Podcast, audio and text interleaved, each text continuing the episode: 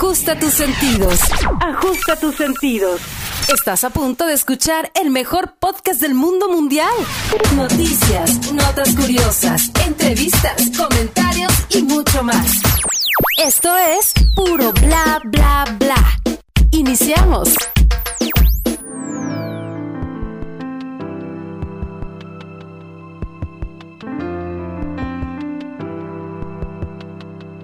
Desde hace varios días tenía pensado grabar un video en donde pudiera explicar cuál fue mi experiencia al contraer, al contagiarme de COVID-19 y al desarrollar la enfermedad, porque vemos muchas cosas en internet, vemos muchas cosas en la televisión, pero definitivamente nadie sabe realmente lo que sucede en tu casa, nadie sabe realmente lo que sucede en tu cuerpo hasta que tienes la enfermedad. Recuerdo perfectamente, eran mediados de noviembre del 2020 todo transcurría normalmente, según yo me cuidaba, yo extremaba mis cuidados, cargaba a todos lados mi gel, usaba el cubrebocas, eh, trataba de estar eh, a, manera de lo posible aislado. Sin embargo, uno tiene que salir a trabajar, uno tiene que hacer sus actividades. Y así fue seguramente como en un abrir y cerrar de ojos me contagié de COVID-19. Obviamente uno no se da cuenta, uno no sabe que tiene el virus, que contrajo el virus hasta que empieza a desarrollar algunos síntomas. Desafortunadamente los primeros síntomas que sentí y que seguramente ustedes que ya tuvieron la enfermedad o tú que ya tuviste la enfermedad seguramente sentiste algo muy parecido. Es algo similar a una gripa, puede ser un dolor muy fuerte de cabeza, que así fue como a mí eh, se me empezó a manifestar, un frío pues que no te quitas con nada prácticamente, cansancio, dolor de cuerpo. Y esto automáticamente uno lo asocia con una simple gripa, con una gripa común y corriente. Sin embargo, al transcurrir los días, un par de días, pues empiezan a aparecer otros síntomas y es ahí entonces cuando empiezas a preocuparte y sobre todo cuando empiezas a pensar en los que están contigo, en tu familia. ¿Qué pasa o qué va a pasar con tu familia? Los primeros síntomas fueron dolor de cabeza, inclusive fueron dos días de no poder dormir, ni tantito por el dolor tan fuerte de cabeza. Esto de verdad que yo no lo he comparado, no había sentido algo, algo parecido. Es ahí en donde ya eh, te das tú como a la idea de que seguramente es otra cosa, no es una simple gripa. Pues acto seguido, acto seguido o inmediatamente buscamos a, nuestro doctor de cabecera porque desafortunadamente también los servicios médicos pues están eh, saturados. Los hospitales están saturados. Entonces, bueno, tuvimos la oportunidad de poder llamar a nuestra doctora en donde con relatarle los síntomas que teníamos, ella eh, dedujo que podía ser precisamente COVID-19. Sin embargo, para esos días yo no quería tener la duda, porque aparte eso te mata, eso, eso eh, se siente muy feo el no saber realmente si tienes o no la enfermedad. Entonces, pues bueno, decidí realizarme eh, la prueba. Lo hice en un laboratorio privado, esta primera prueba que me realicé, tengo que decirlo, fue una prueba cara, fue una prueba de casi 4 mil pesos. Y con esto te empiezas a dar cuenta de que esto, el COVID-19, además de todo lo que daña el organismo, es una enfermedad cara. Es una enfermedad a la cual nuestro país no está para nada preparado. Es eh, definitivamente algo que no esperábamos que llegara. Me realizo la prueba, en unas cuantas horas me dan el resultado, en donde pues bueno, ya me confirman, es una, una prueba eh, positivo, me, arroja que soy positivo de COVID-19. Y pues ya, eh, la verdad es que en ese momento me relajé un poco porque sabía ya lo que tenía. Pero cuál iba a ser mi sorpresa, esa enfermedad, ¿verdad? No, no, tiene, no tiene al día de hoy eh, un medicamento que pueda obviamente aliviarte.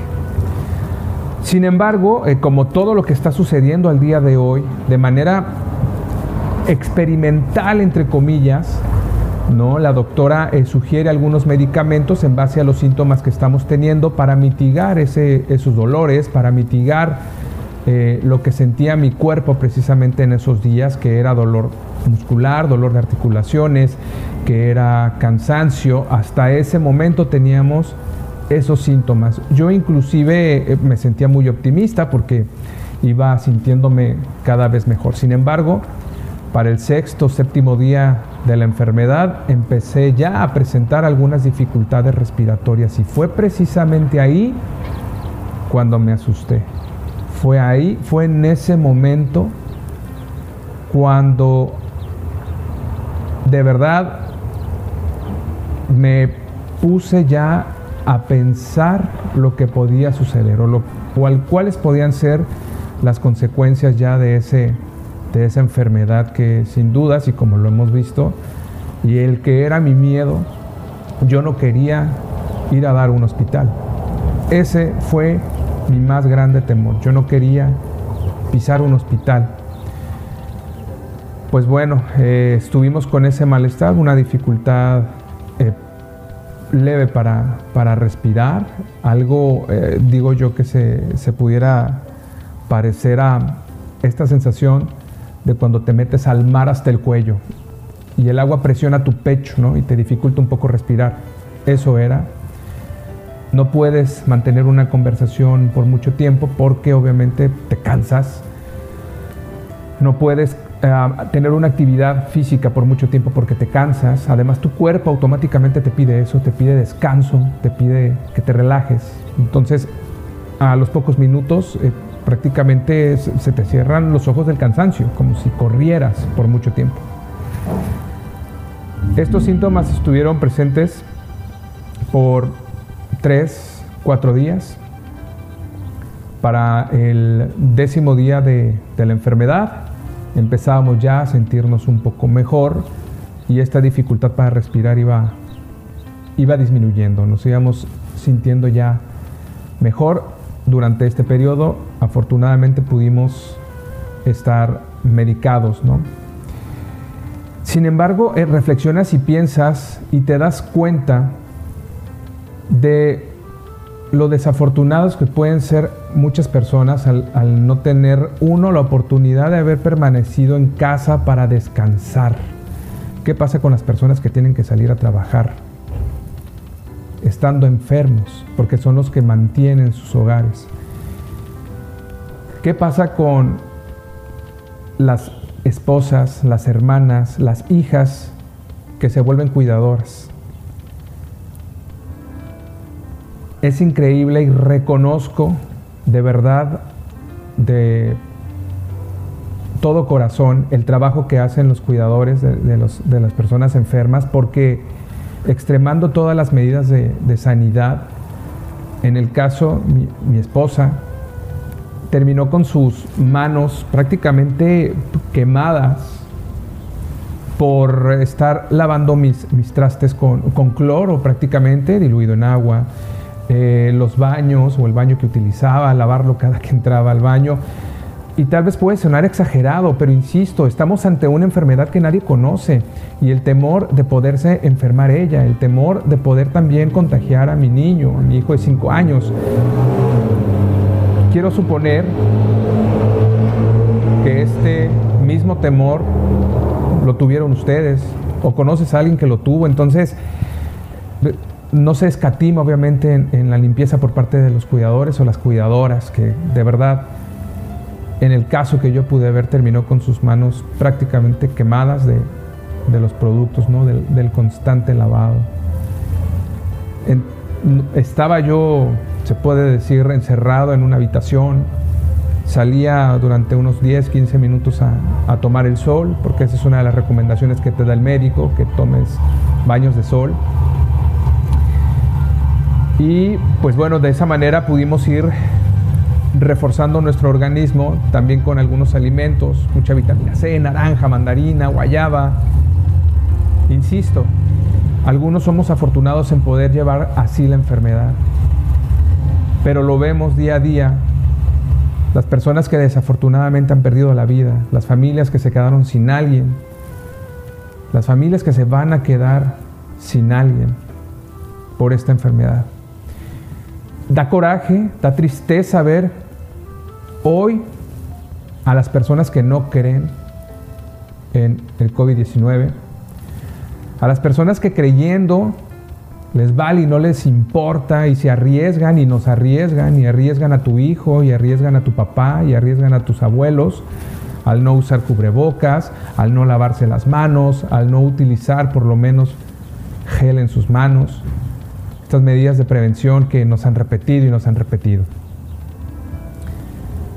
Yo creo que a las personas que se han enfermado nos han dejado una gran enseñanza, un gran aprendizaje de eso, precisamente, de que no es un juego, de que pasa, de que se siente bien feo, de que dañas, de que cansas a tu familia, que preocupas a tus seres queridos.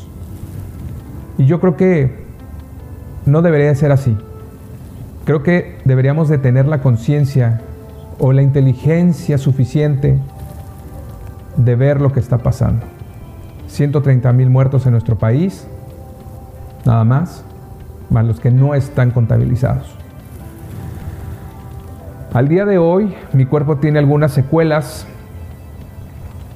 eh, se han presentado algunas situaciones cutáneas, no he notado eh, ningún tipo de secuela respiratoria, mi actividad ha sido eh, moderada, he salido a caminar muy poco, ha sido moderada, vamos, vamos lentamente, insisto, todo esto porque no sabemos cómo, qué repercusiones puede haber. En las placas que me realizaron, unos de los estudios que me realizaron, unas placas, eh, afortunadamente mis pulmones no presentaban gran daño. Sin embargo, uno se vuelve propenso, ¿verdad?, a enfermarse de neumonía y de alguna otra enfermedad respiratoria, entonces debemos de extremar cuidados. Era importante o creía yo, creo yo que es importante el poder platicar mi experiencia porque esperemos, confío en que con estos relatos que hemos hecho las personas que nos hemos enfermado de coronavirus, que han hecho las personas inclusive que han perdido un familiar, pues generen conciencia y que entendamos que esto no es un juego. Hagámoslo porque nuestros niños y para que nuestros niños puedan regresar a la escuela, para que tú puedas regresar al gimnasio, para que podamos regresar a nuestras oficinas, para que el restaurante pueda abrir, para que nos podamos volver a abrazar, para que la siguiente Navidad la podamos pasar con nuestros papás. Esto es un pequeño relato de cómo viví yo al enfermarme por coronavirus o la enfermedad COVID-19. Pero Doy gracias, doy gracias a Dios de hoy estar aquí y platicar esta experiencia contigo. A cuidarse. No nos cuesta nada utilizar el cubrebocas, utilizarlo bien, sana distancia, distanciarnos un ratito. Higiene en nuestras manos. Cuídense, cuidémonos todos.